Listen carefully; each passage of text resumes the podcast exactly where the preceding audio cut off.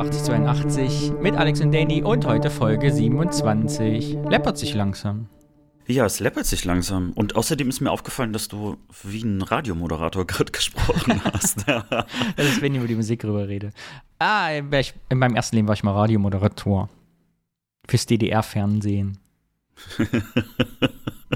Wir hatten ja nicht, nicht mal Bild. Nur Ton. So, nur Ton. Genug der Scherze, denn was ist das Motto dieses Podcasts? Wir haben es in zwei Folgen lang schon nicht gesagt. Was ist das Motto? Ja, ja, wir langweilen nicht. Ich sage das Motto jedes Mal falsch, glaube ich. Ne? Du hast es irgendwann mal schöner ausgedrückt. Wir wollen die Leute nicht langweilen, es soll nicht fade sein. Wir wollen sie auf ihren Wegen, die sie gehen müssen, die armen Menschen nicht aufhalten. Sie sollen es kurz so mal weghören, mal eben nebenbei, ohne von uns belästigt zu werden. Und deshalb geht es direkt los mit unserer Rubrik. Das Wort. Richtig, das Wort. Heute Pionierblase, kollektiv sparen wir uns aus. Nächstes Mal wieder Kommentare. Sprecht uns Kommentare zur letzten, zur diesen Folge auf. Wir beschäftigen uns dann damit. Keine Scheu, schickt uns einfach eine WhatsApp oder eine E-Mail, was auch immer. Und wir lesen oder spielen euch vor. Es wäre grandios. Ich freue mich. Ja, also ich habe ein Wort mitgebracht. Du weißt wie immer nicht, was das Wort ist. Und ich bin total für alle Neuen Und für alle Neuen, die jetzt hier dazu geschaltet haben, ähm, wir nehmen in dieser Kategorie praktisch uns ein Wort vor, im wahrsten Sinne des Wortes. Wir rufen unsere Erinnerungen auf, assoziieren dazu, schauen, was das vielleicht auch mit uns heute macht oder gemacht hat. Genau. Aber bevor du es verrätst, das Wort, weil ich immer so nervös werde. Ist es ein Alltagswort diesmal oder ein sehr spezielles Fachwort? Äh, ich glaube, es ist mehr im Alltag verankert und ich glaube, das Fachwort dazu ist ein anderes. Okay. Ist es ein heiteres Wort, vergnüglich oder etwas Ernstes? Es ist was ähm, Lockeres, würde ich sagen. Okay. Hm, hast du das ausgesucht, weil du denkst, ich kann viel dazu erzählen oder weil du viel dazu zu erzählen kannst? Das ist eine gute Frage. Ich bin mir nicht ganz sicher. Ich glaube, du hast auf jeden Fall eine Meinung dazu. Jeder wird eine Meinung dazu haben, der das Wort hört. ist es ein DDR-Wort oder ein Nachwendewort? Es ist ganz klar ein Nachwendewort. Okay, da bin ich sehr gespannt. Sagt der Wort, ich mache die Augen zu. Sonnenstudio. Oh mein Gott. ich habe sehr viel dazu zu erzählen. Ich könnte zwei Stunden über Sonnenstudios reden. Geil. Ja, dann fangen wir an. ich war selber früher auf dem Sonnenstudio. Wirklich? Ja. Oh, also damit habe ich nicht gerechnet. Gut, dann, dann freue ich mich jetzt schon. ich auch nicht. Denn heute ist es für mich, ich verstehe bis heute nicht warum, aber es gab eine Zeit, so ungefähr 2000 bis 2004, das war so die G-Star, Jeans-Phase, als es irgendwie auch Mode war, irgendwie ins Sonnenstudio zu gehen im Winter und im Frühjahr. Und wir hatten direkt, wo ich wohnte, am Rudolfplatz, direkt eins riesengroß unter uns äh, im Haus, also schräg gegenüber. Und ich war auf diesem Sonnenstudio.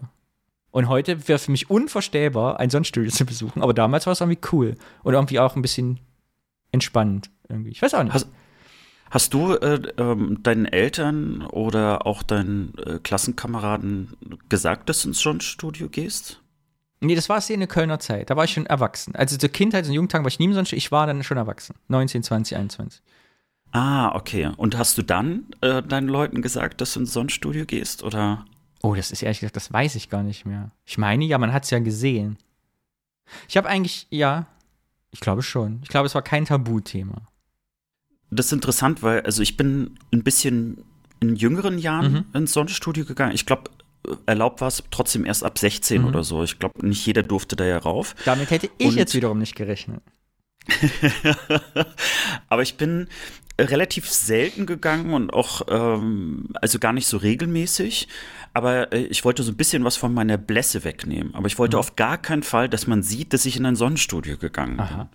Mir war das peinlich, also dass äh, ich im Grunde genommen so, so eine Form von Eitelkeit gehabt hätte, was natürlich totaler Schwachsinn ist, weil ich habe ja meine Haare gegelt, also war ja irgendwie eine Eitelkeit da, aber ich wollte nicht, dass man sieht, dass ich ins Sonnenstudio gehe. Obwohl ganz viele meiner Freunde äh, auch ins Sonnenstudio gegangen sind. Und deswegen habe ich auch immer äh, die Zeit relativ gering angesetzt und auch äh, die Garstufe. Die Garstufe. ne, ich war ja, ich hatte nicht so viel Geld, ich war immer Freund von kurz und intensiv. Während ich aber auch sehr, ich tendiere nicht zum Sonnenbrand, sondern eher wirklich zur, wie sagt man, man kriegt Farbe. Äh, also ja, immer kurz und schnell. Aber wie ist es, wenn du jetzt noch am Strand liegst? Also ich weiß gar nicht, liegst du überhaupt am Strand? Nein, ich, sowas mache ich kann mir so, Ich kann mir das gerade gar nicht so richtig vorstellen. ich benutze immer sehr viel Sonnenmilch. Das ist Geheimnis meiner Jugend. Wenig UV-Strahlung auf die Haut. Äh, ja, demzufolge verstehe ich bis heute, also ich kann heute nicht nachvollziehen, was sich damals, was mich geritten hat. Die wichtigste Frage, du, ja. Hm. Aber wenn du jetzt Hautkrebs kriegen würdest, würdest du jetzt daran zurückdenken und sagen, Mensch, wäre ich bloß nicht ins Sonnenstudio Mir kann mir eigentlich so nicht passieren, weil ich regelmäßig vorsorge, alle zwei, drei Jahre und halte damit das Risiko relativ gering. Ich tendiere ja eh zu, ich, hab, ich bin sehr leberfleckig geworden. Ich habe sehr viele Pigmentflecken überall. Äh, ich mache mir da weniger Sorgen.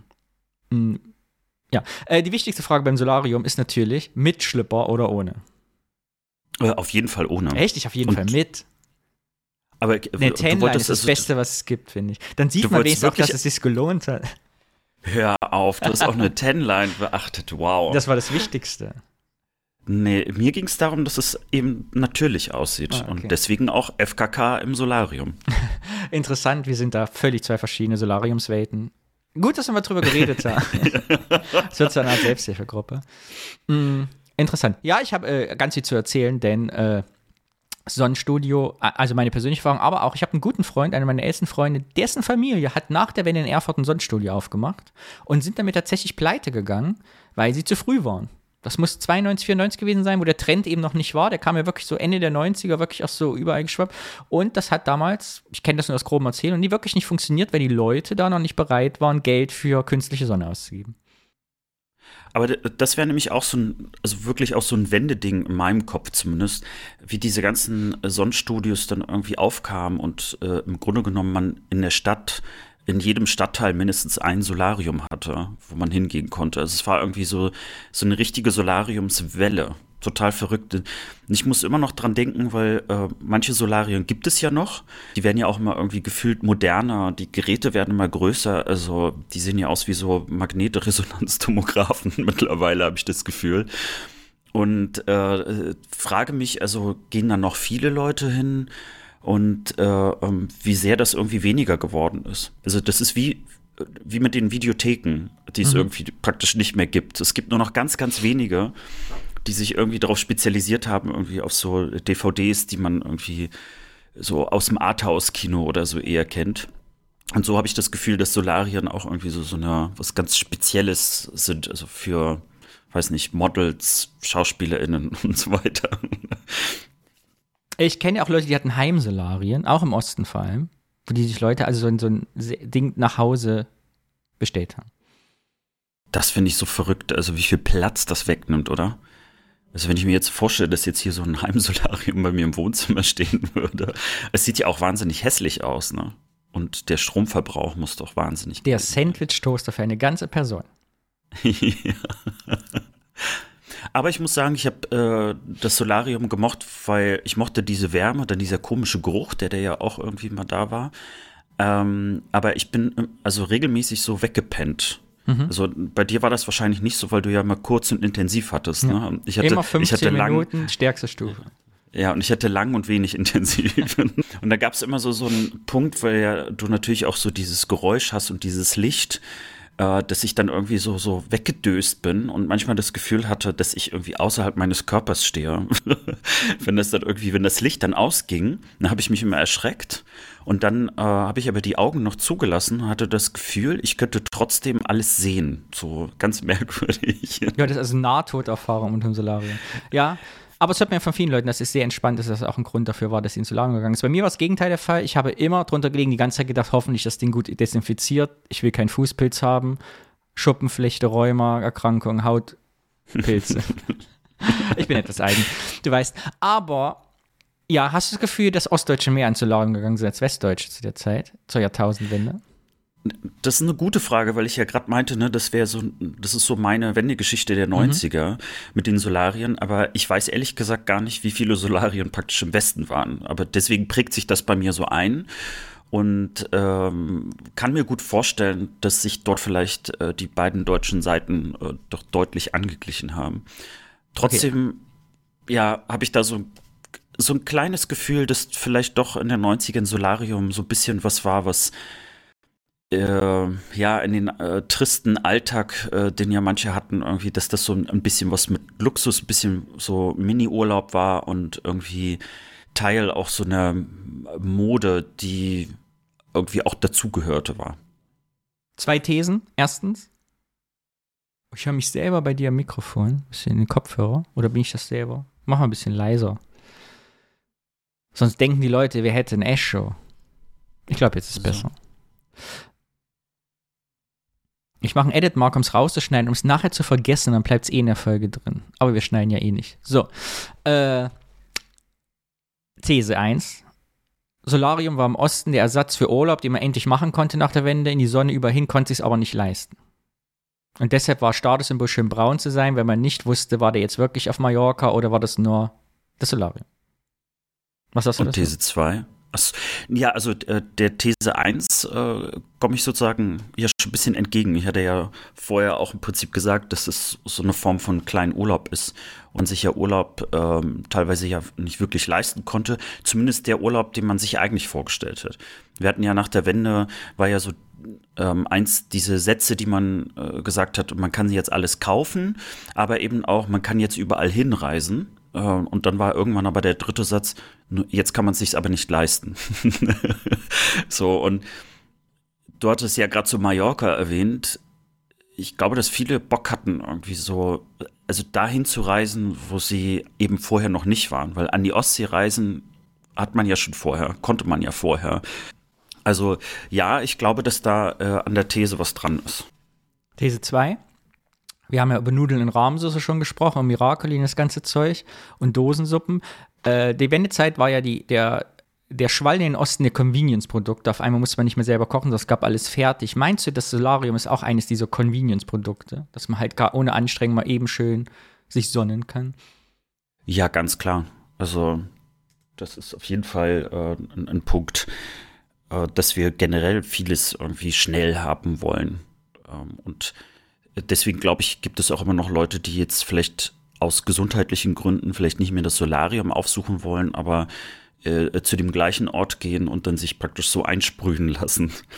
Oder ähm, sogar, mein Vater hat damals zum Beispiel sogar von, von vor ein paar Jahren angefangen, so von L'Oreal dieses Produkt zu nehmen, weißt du, was du so ins Gesicht mhm. schmierst mhm. und du so eine leichte Bräune bekommst. Das hat mich total überrascht. Also, weil mein Vater gar nicht so, so, so ein äh, Typ war, der jetzt irgendwie Kosmetik oder, oder irgendwas brauchte, um so eine Eitelkeit zu bringen, aber so dieses äh, irgendwie schnell gesünder aussehen. Ich glaube, dafür sind Menschen einiges bereit auch zu tun, aber am besten schnell. Bloß nicht, also deswegen glaube ich auch, viele wollen auch zum Beispiel einen tollen Körper haben, aber merken dann, dass sie an äh, Fitnessstudio scheitern, weil sie dann doch nicht regelmäßig hingehen und dann gibt es eben dann doch diese 20 Minuten, ich gebe mir ein bisschen Strom, die übrigens auch sehr anstrengend sein können, habe ich gehört. Okay, Frage, weil wir beide aus, wie sagt man heutzutage, aus kleinen Verhältnissen kommen war zu deiner Zeit, oder wann kam der Begriff Assi-Toaster eigentlich auf? Also wann wurde Solarium aus, oh, wir können jetzt zu, also ein Luxus-Convenience-Produkt genießen, ein, ah, arme Leute, die keine Kohle haben, gehen zum Münz-Mallorca statt ins richtige Mallorca? Münz-Mallorca, das kann Kennst ich noch nicht? nicht. Also Assi-Toaster, ähm, also den Begriff selber habe ich nie verwendet. Mhm. Mm. Wir haben ironisch selber verwendet. Also wir haben selber zu uns, da kamen wir wieder auf dem Assi-Toaster irgendwie. Weiß ich noch, ist aber lange her. Aber irgendwie scheint das ja gekippt zu sein, die Wahrnehmung ja, aus einem Luxusprodukt, was auf einmal da war, wurde ein arme Leute Sonnenstudio. Also es gab ja auch so viele, die so ein bisschen so süchtig sind, ne? so wie Leute irgendwie so Bodybuilder oder so, die dann nicht mehr aufhören können und das dann irgendwie in so eine andere Ästhetik abdriftet, die, glaube ich, so in, in, in, unserer Gesellschaft als nicht mehr schön gilt. Äh, und Schönheit hat bei uns ja häufig auch was mit einer gewissen Zurückhaltung zu tun. Also bloß nicht laut, bloß nicht übertrieben sein. Und äh, ja, müssen wir recherchieren, wie viel. Also gibt es mehr Solarium als früher, gibt es weniger, ist der Trend weg oder sonnt man sich dezenter? Aber interessant. Ich, über dieses Wort habe ich ewig nicht mehr nachgedacht, weil es für mich nicht in Frage kommt, dahin zu gehen mehr. War früher oft da. Ich bin total stand, dass du da warst. Ich bin äh, konsterniert quasi. Äh, und die Frage, die mir. Ja, die Frage. Ne, sag du mal. Ja, fang du an.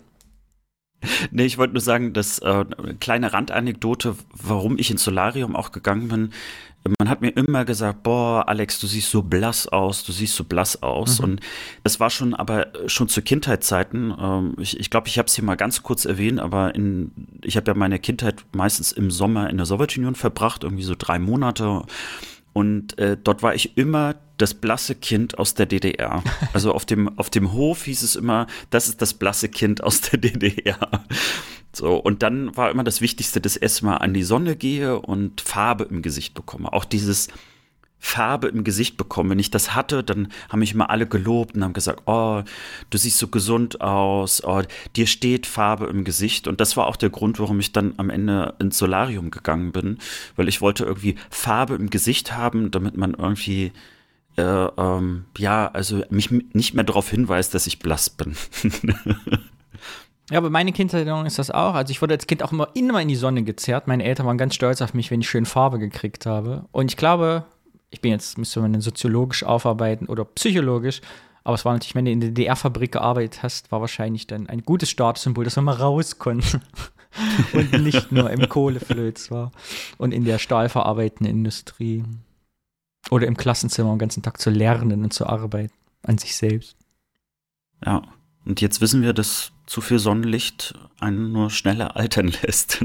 Das heißt also, dass ähm, was also damals so wichtig war, um also gesünder und jünger auszusehen, äh, führt dann dazu, dass man im Alter immer älter aussieht. ja. Abschließender Gedanke, da brauchen wir Hilfe vom Kollektiv bitte. Denn meine Frage wäre, gab es Solarien in der DDR? Denn ich kenne den Begriff Höhensonne.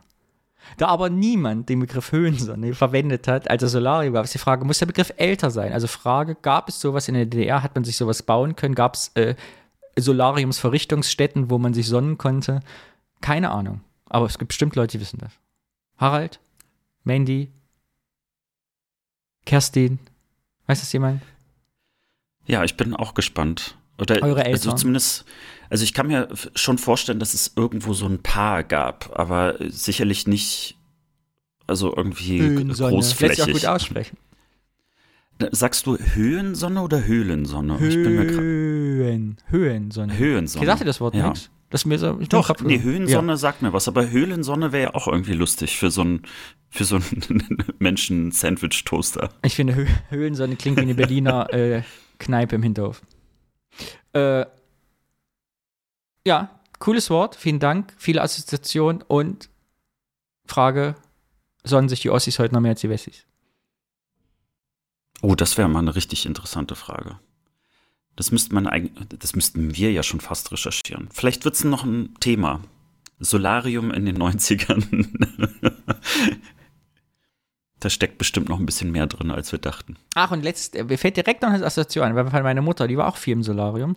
Und ich weiß, dass es damals immer Konflikt gab, also dass so die, die Nachwendebetrügereien waren. Weiß immer, ich weiß immer, dass es so Leute gab, die regelmäßig die Röhren gewechselt haben, weil die verlieren ja irgendwie an Kraft. Da muss die regelmäßig warten, damit die die Leistung machen. Manche haben das nicht gemacht und dann gab es immer so große Skandale, dass die quasi dann die Wartungsprotokolle nicht eingehalten haben und dann haben die gar nicht mehr gebräunt. Und dann mussten jemand damals, ich weiß nicht, die Clique meiner Mutter immer die Solarien wechseln, weil der ein Betrüger war und der nicht und so. Es war dann so großer äh, Kapitalismus-Beef. Also der Kapitalismus hat so richtig reingehauen in die äh, und dann gibt es so Angebote, wenn du eine Karte für 100 Mark aufgeladen hast, dann hast du eine Stunde umsonst gekriegt und bei manchen nur 10. Also es war also eine richtige kapitalistische Meisterleistung. Es war quasi erst, äh, Solarium war die erste Bonuskarte, die mir in meinem Leben, glaube ich, begegnete. Noch vor mit 10 Kaffee der 11. umsonst gab es die Solariums-Rabattkarte. da ist wirklich was dran. Der Röhrenkrieg. Ja, wahrscheinlich stecken da auch äh, mafiöse Strukturen hinter. Ich sehe schon, in diesem Thema steckt, glaube ich, wirklich eine Menge drin. Ne? Schauen wir mal, vielleicht äh, überrasche ich dich mal mit diesem Thema. Auf unserer Oster gehen wir auf jeden Fall mal gemeinsam, also jeder auf seine eigene Röhre, in den Grill.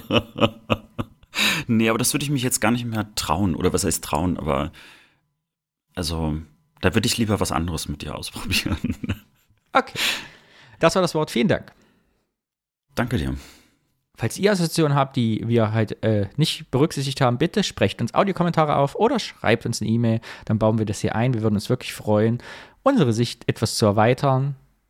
Ja. Wir machen Alex, weiter. Nee. Du musst jetzt raten, was mein Thema ist. Und zwar, ich habe einen Einspieler vorbereitet, wo in Zeit Online hat so einen kleinen Videosnippet-Kanal und da testen die ein Produkt und du musst mir sagen, wenn sie fertig sind, von was reden die hier eigentlich? Weil das ist mein Thema.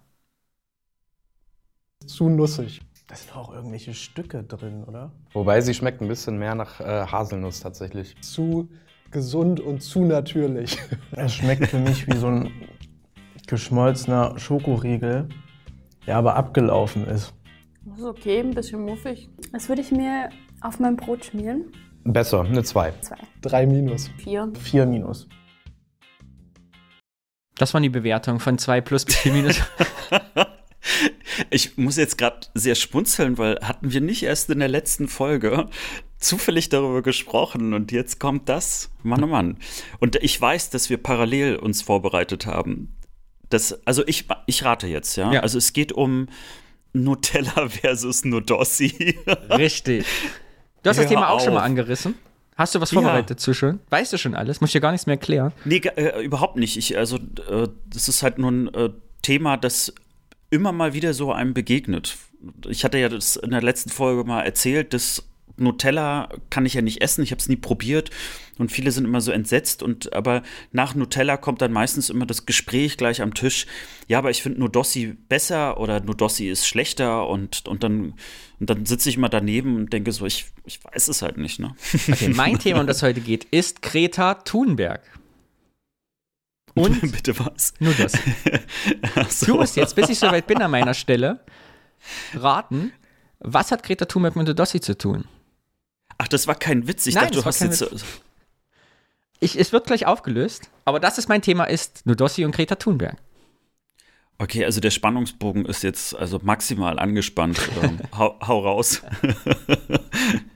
Genau, ich erzähle dir ein bisschen was über Nudossi, weil ich dachte, wir müssen mal darüber reden, weil ich liebe Nudossi. Du hast Nudossi noch nie gegessen, nehme ich an, weil du eine schlimme Nussallergie hast. Ja. Das heißt, man kann nicht mit Nudossi töten. Oh, ich glaube, ich weiß doch, was es mit Greta Thunberg zu tun hat. Da frage ich dich, bevor ich es beantworte. Ja. Genau. Also ich nur das Stichwort nenne ich. Mhm. Palmfett. Richtig. Fast. Jetzt alle so, äh, ja und nun? Erzähl mal, ich bin wirklich sehr gespannt. Genau, ich erzähle dir also über ein Produkt, was du noch nie gegessen hast, damit du mal weißt, wie es uns anderen allen damit geht. Und ich dachte, wir hangeln uns so ein bisschen an einem MDR-Bericht lang, der ein paar Jahre alt ist. Und ich unterbreche dir mal und erzähle dir ein bisschen was dazu. Genau. Willst du ihn hören? Na klar. Wir lassen Kinder testen. Für sie sind die Cremes schließlich gemacht. Was schmeckt besser? Die Scheibe mit Nutella oder die mit Nudossi? Übrigens auch immer beliebt die Jeopardy-Musik. Mhm.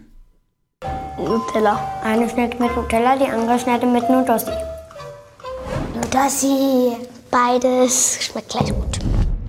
Dass die Kinder heute zwischen beiden Produkten wählen können, das hätte kurz nach der Wende keiner für möglich gehalten.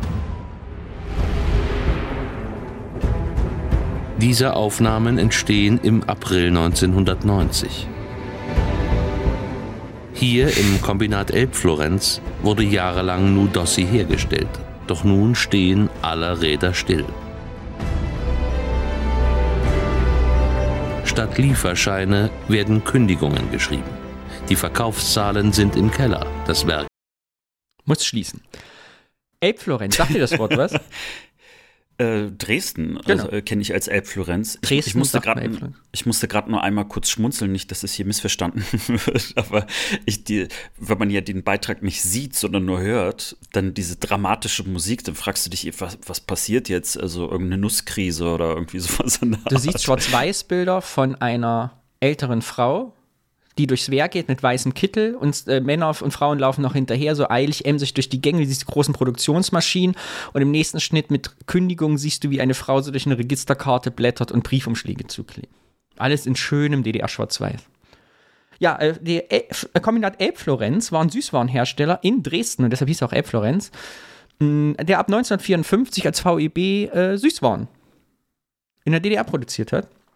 Gibt es heute noch. Elbflorenz ist heute eine Marke der Süß- und Backwarenfabrik Radebeul. Mhm. Also äh, der Name Elbflorenz existiert bis heute, hat überlebt. Und dieses VEB Florenz, Kombinat F Florenz, hat früher eben auch für Intershop Delikat und sogar den Westen produziert. Und äh, zum Beispiel Marzipankartoffeln von Hitchler kamen aus der DDR und wurden im Westen exportiert. Oder zum Beispiel eine Art Lübecker Marzipanbrote, eine Marke, wurde auch eben in der DDR produziert. Und ganz spannend, ganz lustig, wusste ich nicht. Äh, früher gab es ja Made in, Germany, äh, Made in East Germany und Made in West Germany. Und da das ja aber diese Hitchler-Produkte und die Marzipanbrote in Ostdeutschland gemacht wurden, aber in Westdeutschland verkauft, statt damals schon drauf Made in Germany. Statt East und West. Also da hat die sozusagen sehr früh die äh, Verbindung wieder stattgefunden, ohne dass einer so richtig gemerkt hat. Fand ich eine spannende Anekdote. Ja, wir machen Wird weiter. dicht gemacht. Ist das das Ende für Nudossi? Dabei war Nudossi vor der Wende ein ganz harter Fall von Bückware und nur im Delikatladen erhältlich. Doch schon kurz nach dem Mauerfall interessiert sich keiner mehr für das süße Ostprodukt. Dass es Nudossi heute wieder gibt, ist einzig und allein ihm zu verdanken. Karl-Heinz Hartmann stellt die Nougat-Creme seit Ende der 90er wieder her. Geplant hatte er das aber eigentlich nicht. 1997 im November wurde ich gezwungen, die Marke wiederzubeleben, obwohl wir nicht wussten, wie, wo und mit was. Er wurde gezwungen, die Marke wiederzubeleben. Was denkst du, wie man den Herr Hartmann gezwungen hat? Ich habe mich jetzt auch gerade gefragt, wie sie ihn gezwungen haben. Karl-Heinz Hartmann lebt übrigens noch. Äh, Sein Sohn macht mittlerweile die Geschäfte, ist mittlerweile 71 und ist gelernter Dresdner Konditor und Stollenbäcker. Wusstest du, dass es den Beruf des Stollenbäckers gibt? In Dresden nachvollziehbar, ne? Ja. Aber es ist wahrscheinlich was sehr Spezielles in Aber auf jeden Fall gelernt Ausbildungsberuf Stollenbäcker, finde Mhm. ich grandios. Genau. Und äh, Karl-Heinz Hartmann hat nach eigenen Aussagen, habe ich gelesen im Handelsblatt, in einem Artikel von 2019, Nudossi damals die Firma übernommen, ohne jemals Nudossi selber probiert zu haben vorher. Weil er sagte, das gab es in einem Delikat und er, ne, da kam er schlecht dran, gab es wirklich wenig im Osten. Also, äh, dass er es selber nie probiert hat. Nie gegessen vorher. Also mit anderen Worten, ich könnte auch noch CEO von Nodossi werden. Genau. Und äh, ja, erzählt mal noch ein bisschen. Kurz zuvor hat Hartmann das alte Elbflorenz-Werksgebäude in Radebeul gekauft. Hier stellt er Weihnachtsgebäck her. Und darüber will er auf einer Pressekonferenz berichten. Was damals noch niemand ahnt, an diesem Tag wird Nudossi sozusagen reanimiert. Die Pressekonferenz waren 40 Journalisten und einer stand auf, interessierte sich nicht für Stollen, sondern für den Betrieb, der hier in der DDR noch Bestand hatte und sagte, sind Sie nicht der Betrieb, der Nudossi hergestellt hat? Und da ich das gar nicht richtig wusste, habe ich einfach gesagt, ja, So, also Herr Hartmann sitzt 1998 in dieser Pressekonferenz, nachdem er als äh, Dresdner Bäcker sagte, ich kaufe mal selber hier äh, diesen Laden zurück, um äh, Süßwaren zu produzieren, wird von der Presse gefragt, haben Sie nicht nur Dossi gemacht? Er sagt ja. Und jetzt fragt nämlich der arme der Redakteur, können Sie das denn wieder machen? Ne? Und was antwort, was war der große Fehler von Herrn Hartmann? Was hat er in dem Moment gesagt? Mit äh, hoher Wahrscheinlichkeit hat er Ja gesagt. kommt das wieder? Ja, und da wurde ich in den Zugzwang gebracht. Denn am nächsten Tag steht das Nudossi Was ist am nächsten Tag passiert? Das steht wahrscheinlich in der Zeitung, alle Leute Überall in total allen glücklich. Zeitungen im Osten. die Comeback in allen Zeitungen. Karl-Heinz Hartmann steht zu seinem Versprechen und besorgt sich das Originalrezept von früher. In dem Beitrag nur kurz erwähnt, er, er besorgt sich das Originalrezept. Was meinst du denn, äh, wer die Rechte damals an Nudossi hatte? Ich kann mir gut vorstellen, dass das äh, eine Firma aus dem Westen übernommen hat. Äh, Oder es ist irgendwo verschollen gewesen und ein Stadtarchivar, Beide ein spannend, aber Stadtchronist. beide falsch. Und zwar äh, steht auch im Artikel vom Handelsblatt, klammert der MDR hier aus, die Markennutzungsrechte und das Rezept hatte der MDR gekauft. Für, und eigentlich für Kindersender. Die fanden das Wort Nudossi gut und die hatten sich quasi Markenrechte fürs Fernsehen gesichert, falls sie mal eine Fernsehsendung machen wollte, die so hei heißen sollte. Weil ja nach der Wende freuen sich, die Marken waren halt übrig und die haben die übernommen. Genau. Und dann hat der Hartmann 98 äh, denen das wieder zurückgekauft. stammt aus dem Jahr 1968. Damals haben die Schoko-Experten aus Radebeul sich einen Verkaufsschlager aus dem Westen zum Vorbild genommen und kopiert. Nutella. Doch das Problem im Osten, Nutella enthält künstliche Aromen und Palmöl, in der DDR kaum erhältlich. Die Lösung? Viele Haselnüsse. Sehr viele sogar. Ein Anteil von fast 42 Prozent. Die kamen ja zum großen Teil aus den sozialistischen Staaten, aus Georgien. Und die Haselnüsse waren ja in dem Moment Futterlieferungen. Die kriegten wieder was anderes aus, von uns aus der DDR. Und wenn es wirklich mal aus der Türkei kam, wurde das ja auch verrechnet. Aber an der Haselnuss wurde nicht gespart. Und das fand ich jetzt an der Geschichte, und deshalb habe ich dies auch, äh, auch wieder als Thema spannend gefunden, weil 2020 hat die Lebensmittelzeitung Nudossi zum eines der Top 100 äh, Marken, Lebensmittelmarken gekürt. Weil es außerordentliche Qualität hat durch den hohen Haselnussanteil. Also äh, äh, Nutella hat nur 13% und die haben halt 36% Haselnussanteil und keine künstlichen Aromastoffen, was heutzutage ein absolutes Qualitäts- und Premium-Merkmal ist aber damals durch einen Mangel heraus entstanden ist quasi. Man musste viel mhm. Nüsse mhm. reinmachen, weil man wenig Schokolade hatte und keinen Zugang zu anderen Aromastoffen. Und das finde ich eine ganz schön Ironie, eine lustige Wendung der Geschichte eigentlich. Und dass das eben damals quasi als Not heraus war und heute ja für Qualität steht. Das finde ich außerordentlich spannend. Was sagst du dazu? Ich äh, musste immer noch ein bisschen schmunzeln ähm, über den Satz, an der Haselnuss wird nicht gespart. Aber man, mer man merkt, dass ich auch Dialekte überhaupt nicht kann. Aber zu Thema Haselnüssen äh, habe ich tatsächlich eine Ergänzung. Ich habe nämlich äh, früher, also zu DDR-Zeiten, keinen Kakao trinken können. Und deswegen habe ich gedacht, dass ich allergisch gegen Kakao bin. Mhm. Was aber sich nach der Wende schnell rausstellte, ich habe dann nämlich so Nesquik-Kakao das erste Mal getrunken und da hatte ich total Angst und dann habe ich gemerkt, oh, es passiert ja gar nichts. Und erst Jahre später habe ich äh, rausgefunden, weil eben auch Kakao sehr, sehr teuer war, äh, wurde daran gespart und dann wurde äh, stattdessen eben mit Haselnuss gearbeitet. So, und deswegen habe ich damals eben allergisch eigentlich nicht auf Kakao reagiert, sondern äh, auf die Haselnüsse, die dort mit reingebracht wurden, damit man also weniger Kakao als solches verwenden muss und das nicht äh, zu teuer wurde. Und das ist auch heute noch so. Karl-Heinz Hartmann verwendet 36% Haselnüsse. Im Osten wird er dafür geliebt, nur Dossi schlägt ein wie eine Bombe. Im Westen bleibt man lieber bei Nutella, trotz lediglich 13% Haselnuss. Uh. Die Wende für Nudossi kommt 2009. Die Stiftung Ökotest vergleicht damals sämtliche Nougat-Cremes, die auf dem Markt sind. Das Ergebnis ist eine kleine Sensation. Nutella landet auf dem letzten Platz. Hersteller Ferrero mischt nämlich künstliches Vanillearoma unter. Klarer Punktabzug. Nudossi hingegen erhält ein sehr gut. Und da kann ich mich tatsächlich dran erinnern, du, du ja wahrscheinlich nicht, aber viele Hörerinnen, weil du ist ja keine eine Dossi, dass irgendwann auf dieser Packung ab 2009 in dieses Stiftung Warentest sehr gut Schild drauf war. Und damals eben die einzige Haselnusscreme, äh, die das bekommen hat. Genau. Konnte man damals ein bisschen stolz drauf sein. Konnte sehr gut dann die Ökowelle quasi reiten, hm. nenne ich es jetzt mal so. Aber wenn man natürlich ein Naturprodukt hat, äh, kann es auch Nachteile haben, denen man nicht aus dem Weg gehen kann. Finde ich ganz spannend den Beitrag auch, dass das noch erwähnt wird. Das hat unwahrscheinlich im Westen, also in den Altbundesländern, Neugier erzeugt und das hat uns eigentlich auch Umsatz mehr gebracht. Doch kaum haben sich die Menschen im Westen an Udossi gewöhnt, folgt ein Tiefschlag. Die Stiftung Warentest findet in Udossi Aflatoxine. Das sind Schimmelpilze, die bei Nüssen häufig vorkommen. Nudossi verwendet dreimal so viele Nüsse wie die meisten anderen Nuss-Nougat-Cremes. Also ist auch die Aflatoxinbelastung dreimal so hoch.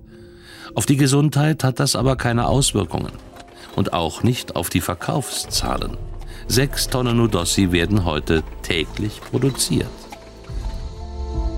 In der DDR hat er für gute Umsätze gesorgt. Michael Golm. Als Zwölfjähriger war der heute 60-Jährige das Werbegesicht für Nudossi. Werbegesicht von Nudossi, jetzt wissen wir auch, wie er heißt. Sagt dir das, was kennst du noch? Weil ich habe diese alte Packung in dem Beitrag gesehen und Genauso hatte ich sie in Erinnerung. Also diese Plastikverpackung, so ein kleiner Plastikbecher mit roten Deckeln und Dossi, es sieht sehr heute noch ähnlich aus im Original und früher war da so ein Kind drauf, was äh, total lustig gelacht hat. Ein bisschen psychopathisch aus, ein bisschen eine Mischung aus Schlagersänger und äh, dem Rennfahrer Michael Schumacher, fand ich. Äh, genau, und das jetzt wird der Mann mal vorgestellt, wer das eigentlich war. Sein Und was denkst du, was er damals als Gage in der DDR bekommen hat für dieses Fotoshooting? Mal, Hast du nicht mal erzählt, wie viel dein Vater mal bekommen hat? naja, gut, ich, also viel Geld wird es wahrscheinlich nicht gewesen sein. Ich glaube, der hat nicht mal Geld bekommen. ich kann mir gut vorstellen, dass er vielleicht irgendwie, weiß ich nicht, eine, eine Reise an die Ostsee bekommen hat oder so. Die zweite Sache ist, also er sagt jetzt die zwei Sachen erstmal, wie viel er dafür kriegt, und zweitens auch wieder wird in dem Beitrag jetzt noch aufgemacht, äh, dass der Osten wieder kopiert hat, wo ich mich heute fragen würde, war das wirklich so? Oder ist das alles hinterher? Also genau wie eben schon gesagt wurde, dass es die Ostkopie von Nutella war oder wie damals die Catwurst die Kopie vom Hotdog? Oder sind es einfach ganz normale Werbemaßnahmen, wie es jeder andere auch gemacht hätte und später hätte man halt gesagt, äh, ja, also ich, ich spiele das mal vor und dann beantwortest du die Frage mal. Konterfei sollte dem Ostaufstrich einen Westanstrich verpassen. Und so zierte sein Gesicht 20 Jahre lang jeden einzelnen Becher. Die Nudossi-Hersteller orientierten sich dabei übrigens am Design eines anderen Süßwarenschlagers, der Kinderschokolade. Doch reich wurde Michael Golm damit nicht. Das ist halt die Frage, dass der Beitrag behauptet, dass sie sich kopiert hätten, aber es gab ja auch zum Beispiel Balsen, diese äh, Zwieback, gab ja auch, war auch ein Kind drauf. Also ist das jetzt, war mir nicht ganz klar dem Beitrag, ob das jetzt so rein interpretiert ist, nur weil da auch ein Gesicht von einem Jungen drauf war im Hemd, ob das wirklich eine Kopie von Kinderschokolade war oder ob die einfach gesagt haben, wir machen da auch ein Kind auf die Packung, weil das eine Kindersüßspeise. Du erinnerst dich ja, wir hatten ja äh, cremiger Luxus, äh, die Folge, wo wir über Florena gesprochen hatten. Und da war ja auch der Punkt, dass häufig äh, das immer als äh, die, die, die ostdeutsche Nivea bezeichnet worden ist und äh, immer so mitschwang, es wäre ja eine Kopie äh, äh, von, von Nivea gewesen, obwohl das geschichtlich so gar nicht zutrifft. Und tatsächlich natürlich man sich gegenseitig vielleicht auch inspiriert, da machen wir uns nichts vor. Also, äh, dass ein erfolgreiches Produkt äh, auch andere Produkte nach sich zieht, die sich ähneln, ist äh, kein Ost-West-Phänomen. So nach Motto, also die doofen Ossis konnten nichts Ja, aber es äh, schwingt immer mit, erfinden. findest du auch, dass in diesen Beiträgen Ja. immer ein bisschen mitschwingt, dass so der Osten konnte nichts eigenes machen, hat deshalb kopiert, anstatt äh, erfolgreiche Marketingkampagnen übernommen hat, wie es ja üblich ist? Also ich finde das, Ja. Genau, weil das haben sie jetzt, weil äh, der, ich will nicht sagen der Beweis, aber was jetzt eben kommt, sie haben ja eben nicht die Nutella kopiert, also, sondern sie haben sich angelehnt an dem Produkt, aber in der Vermarktung, in der Verpackung haben sie sich an was ganz anderem orientiert. So, also was dann doch vielleicht gegen die Kopie spricht, sondern einfach nur, hey, ja, Kinder wirken. Und jetzt wirst du erfahren, was der arme Mann, und das ist typisch DDR, äh, für sein Fotoshooting bekommen. Nee, ich habe nichts dafür gekriegt. Also das einzige war die Schnitte, die ich in der Hand hatte, die durfte ich dann essen. Ja. Und obwohl er auf dem Becher so sympathisch lächelt, besonders gut hat ihm Nudossi damals nicht geschmeckt. Also mir persönlich ist es zu süß. Ich esse es eigentlich so gut wie nie. Doch So. Äh, und abschließend, was hat Greta Thunberg damit zu tun? Du hast schon richtig gesagt, Palmöl. Und Nudossi hat wirklich als Nische begriffen, es gibt, steht im Handelsblattartikel nämlich auch noch weiter, dass, äh, ich habe gesagt, sein Sohn Thomas Hartmann, der ist jetzt 51, hat den Betrieb übernommen und er sagt halt, wir haben gegen Ferrero und die Riesen eh keine Chance, wir sind Nis Nischenprodukt. Und hat halt entschlossen, äh, wenn wir Nischenprodukt sind, dann machen wir das eben auch richtig. Dann machen wir ein Qualitätsprodukt und führen diese Marke mit dem hohen, ha hohen Haselnussanteil eben weiter fort und sagte als Zitat im Handelsblattartikel, Greta ist unsere wichtigste Markenbotschafterin. Da, das Lustige ist, ich glaube, ich habe diesen Artikel auch gelesen, weil die Überschrift so kommt mir gerade sehr bekannt vor. Aber äh, ja. Also interessant. Aber ich hab- 2018, seit 2018 gibt es jetzt bundesweit äh, vorangetrieben, dass eine Dossier eben überall gibt, ohne Palmfett. Man hat Palmfett komplett gestrichen. Ist eine der wenigen, ich glaube, es gibt nur zwei andere, so Bio- äh, Haselnussaufstriche, die bekannt sind, die auch kein Palmfett benutzen. Bleibt bei den 36% Haselnüssen, die, wo man auch guckt, wo kommen die her, ne? wie äh, gemacht. Und Nudossi gibt es jetzt, und das hat mich am meisten schockiert, weil ich wieder gemerkt habe, dass ich alt bin, im Glas und nicht mehr im Plastikbecher. Und den Plastikbecher gibt es nur noch als Retro-Variante, weil Herr Hartmann sagt nämlich hier als Zitat, Moment, ich lese vor, für die Nostalgiker. Und die Vorstellung, dass ein Dossi nicht mehr in diesem Plastikbecher ist, in diesem kleinen konisch mit dem roten Deckel, macht mich sehr traurig. Und deshalb merke ich, dass ich auch quasi fast schon Boomer bin, der jetzt schon Kreta dafür verantwortlich macht, dass ich meine Dossi nicht mehr aus dem Plastikbecher fressen kann. ja, aber ich fand es ganz spannend als Geschichte, wie eben also ein Betrieb dann aus dem Nichts durch einen Zufall auch wiederkommt. Erfolgsgeschichte äh, war ich auch ganz 25, äh, 34 Mitarbeiter hat eine Dossi nur diese, äh, dieser Süßwarenhersteller. Und zu Weihnachtszeiten, also wenn die Saisonware machen, äh, Osterhasen und Weihnachtsmänner, dann auch 25 Saisonarbeiter dazu. Das ist die Geschichte von Nudossi bis heute. Ja, das ist ja richtig äh, süß, dieses Thema. und zum Abschluss lassen wir die Kinder nochmal sprechen. Millionen Menschen sehen das anders. Und was sagen die Kinder? Nudossi oder doch Nutella? Ich finde beides lecker. Nutella. Nudossi schmeckt mehr nach Haselnuss. Wie als ob da bloß eine Haselnuss drin ist und als ob da Tausende drin sind. Davon habe ich auch so braune Augen. das war mein Thema. Ja, wer hätte gedacht, dass ich bei einem Allergiethema so, so nah dabei bin. ich muss auch denken, als, als der Junge gerade sagte, von, von Nudossi habe ich die braunen Augen, habe ich gedacht, dann wird der Alex sagen, von Nudossi habe ich die roten Augen. Ja. Von Nudossi habe ich die dicken Glüsen. Ist, ist Glüsen ein thüringisches Wort für Augen? Glüse? Kennst du nicht Glüse als Auge? Noch nie gehört? Also Klüsen oder Glüsen? Klüsen. Klüsen. Aber ich glaube nicht, dass das thüringisch ist. Liebe Hörerinnen und Hörer, also, wenn ihr wisst, das Wort Klüsen kennt oder einen regionalspezifischen Begriff für Augen habt, bitte schreibt uns einen Audiokommentar. Ich sehe schon, wir haben äh, wir sind nicht nur ein verkappter äh, Bier-Podcast, wir sind auch ein Heraldik-Podcast und wir sind noch ein sprachwissenschafts-etymologischer Podcast. Apropos Heraldik, du hast uns ein Bier mitgebracht, ein Bierort. Und ich bin gespannt, ob da auch ein Wappen drin vorkommt. Na, dann mal bis gleich.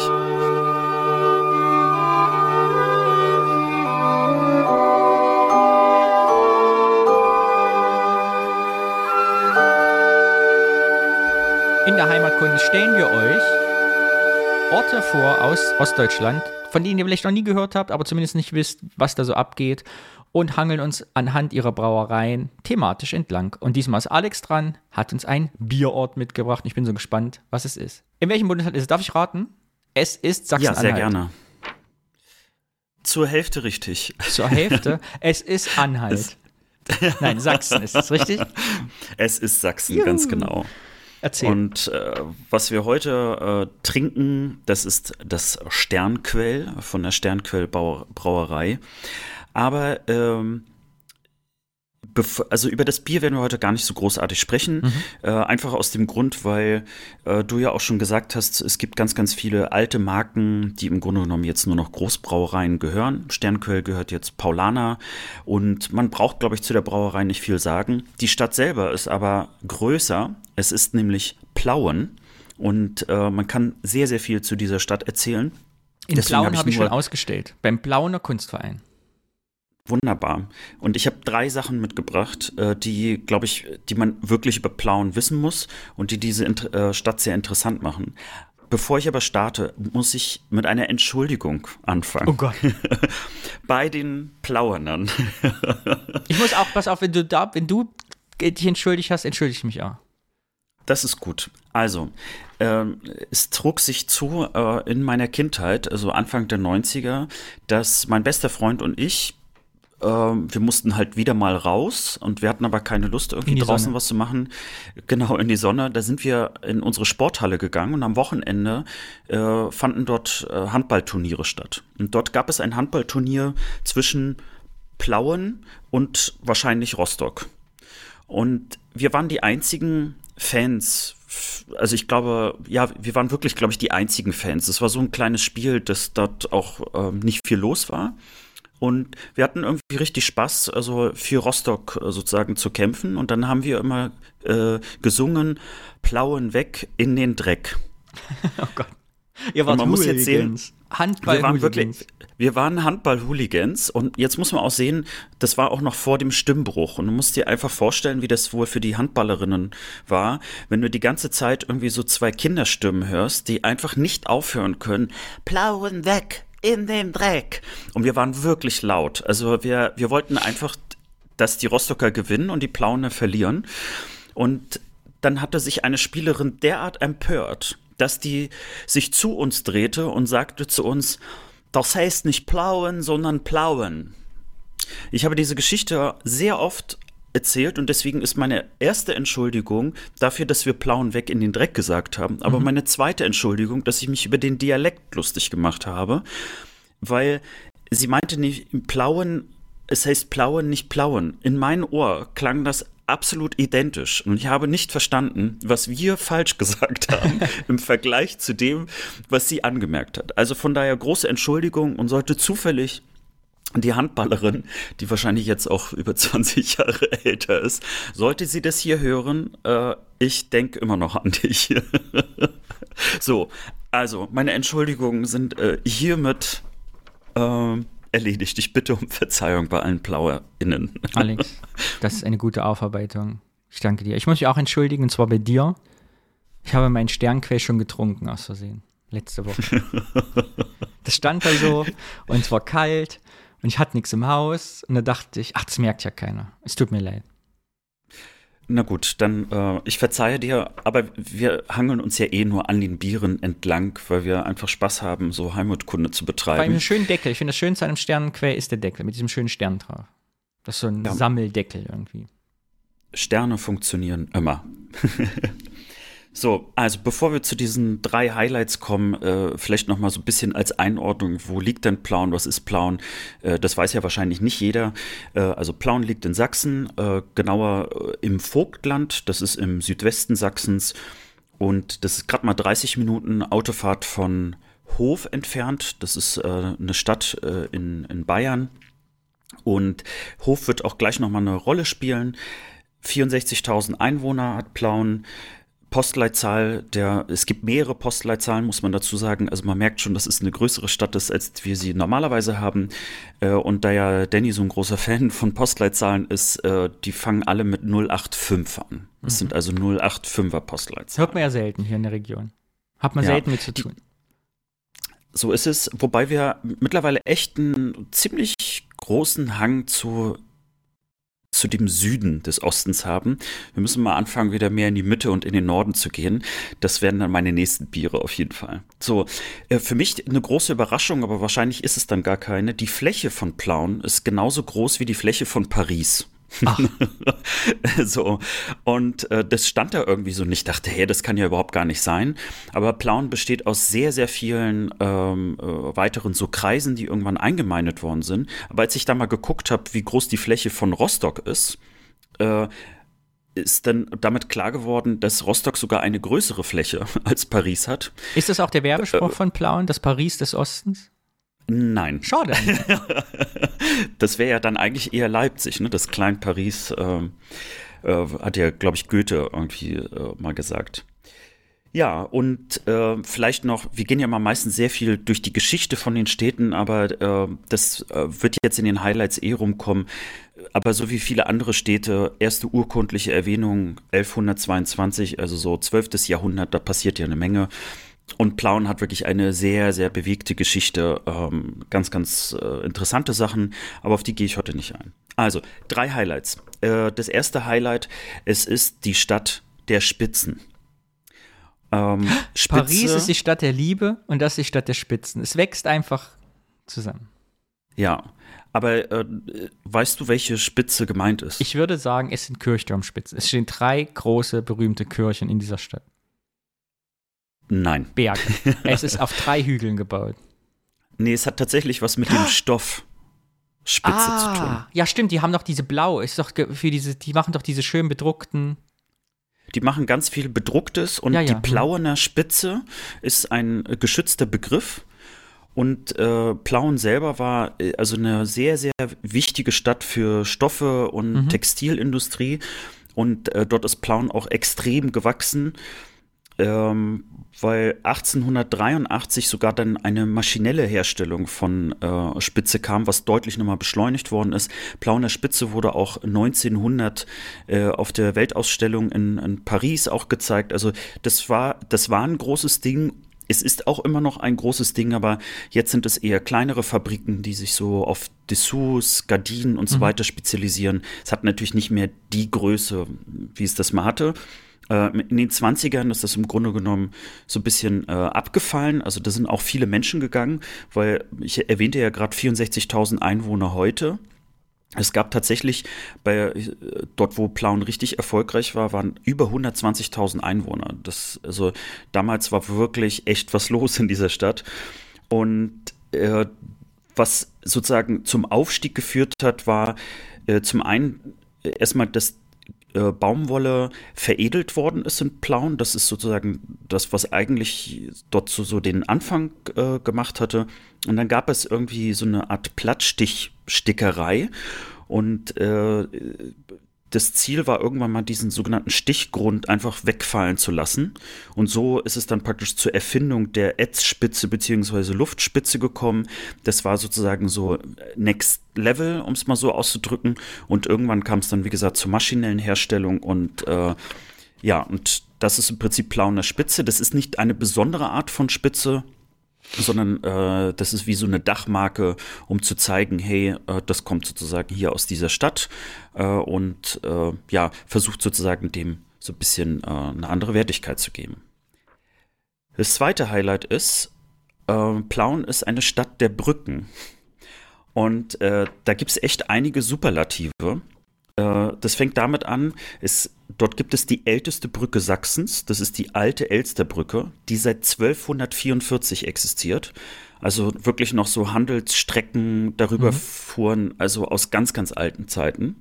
Und die Brücke gibt es auch noch. Ist sicherlich ein paar Mal repariert worden, da bin ich mir ganz sicher. Die zweite Brücke, die Elstertalbrücke, ist die zweitgrößte Ziegelbrücke der Welt.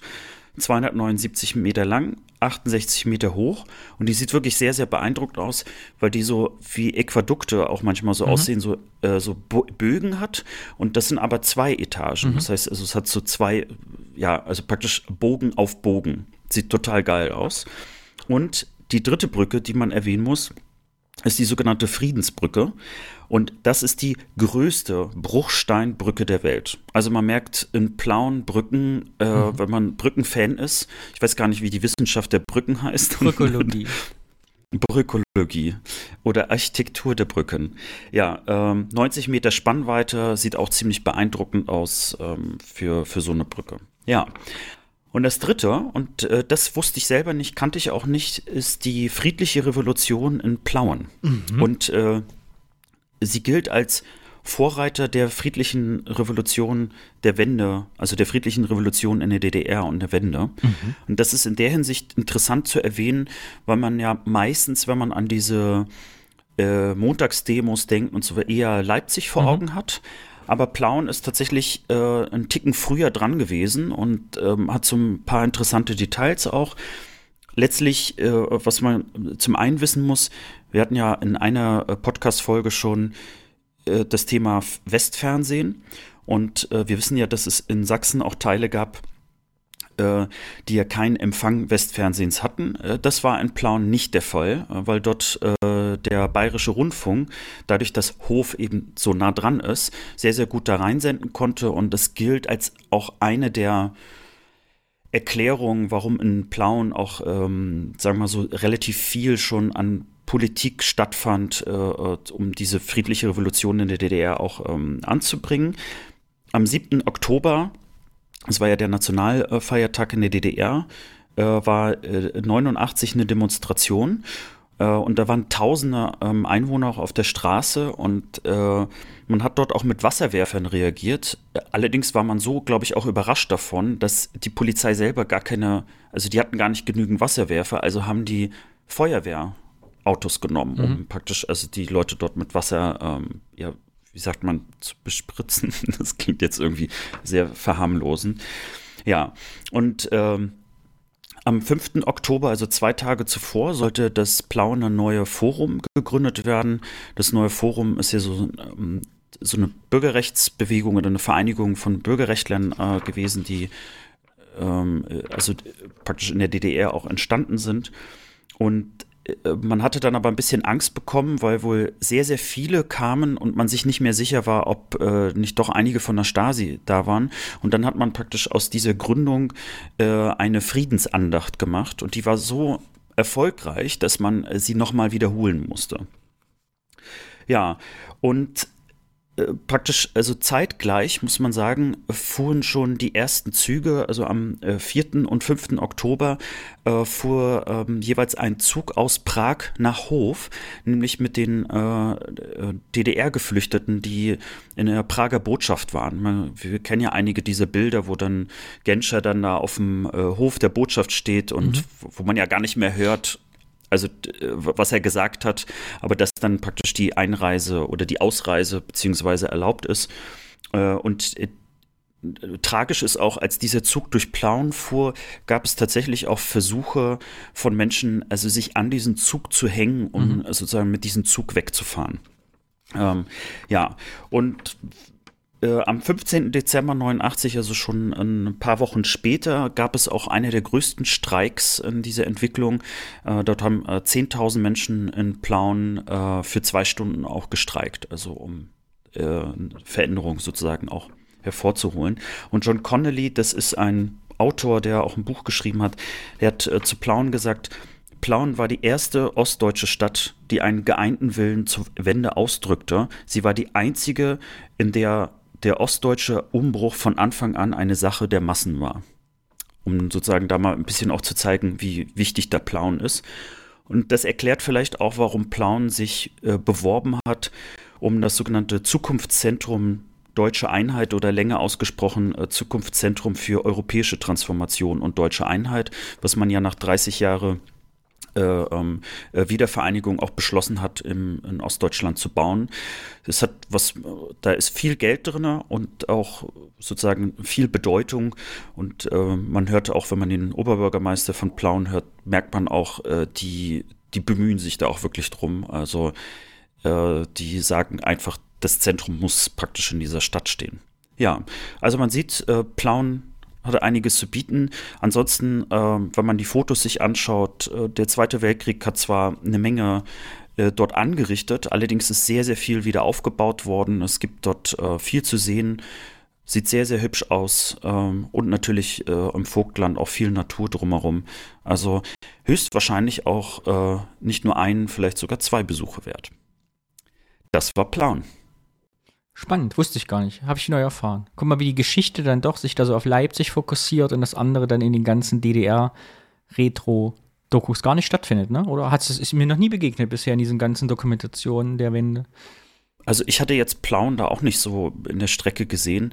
Ich kann mir natürlich gut vorstellen, dass äh, Leipzig ist natürlich einfach eine größere Stadt gewesen. Das heißt, die Demonstrationen sahen natürlich auch viel größer aus, als wenn sie jetzt in Plauen gewesen sind. Einfach schon von der Einwohnerzahl her. Und ich kann mir auch gut vorstellen, dass Kamerateams viel eher in Leipzig mhm. da waren als in Plauen. Und wo keine Bilder, da keine Geschichte für eine Doku. Warst du denn schon mal in Plauen? Nee, das war ja, ich. Also du hast ja, nee, hast ja gesagt, die Ausstellung, sorry. Ja, ich hatte eine Ausstellung, ich war allerdings nicht hm. da. Ich hatte die Sachen nur hingeschickt, weil äh, das zeitlich nicht gepasst hat und man von Köln unfassbar schlecht, ich weiß nicht, jetzt mit der Umstellung der ICs nach Plauen kam. Es dauert eine Ewigkeit, man muss ewig warten, ewig hinherfahren. Es ist von der Anbindung her furchtbar. Ja, das hatte ich nur so am Rande gelesen, aber tatsächlich äh, hielt dort ja auch eine Zeit lang ein ICE. Mhm. Und äh, ich, da merkt man immer, dass manche Städte wirklich so eine gute Zugverbindung brauchen, weil sie sonst irgendwie abgeschnitten sind. Ne? Vielen Dank für das Thema. Das war die 27. Folge. Schön, dass alle dabei geblieben sind. Bis zum Ende. Finde ich immer schön, wenn die Leute das jetzt auch noch hören, weil sie ja nicht abgeschaltet, etwa schon die Hände im ja. Spülwasser oder schon zur Arbeit gefahren sind. Einfach bis zum Ende. ne? äh, auf Wiedersehen, Alex. Tschüssing.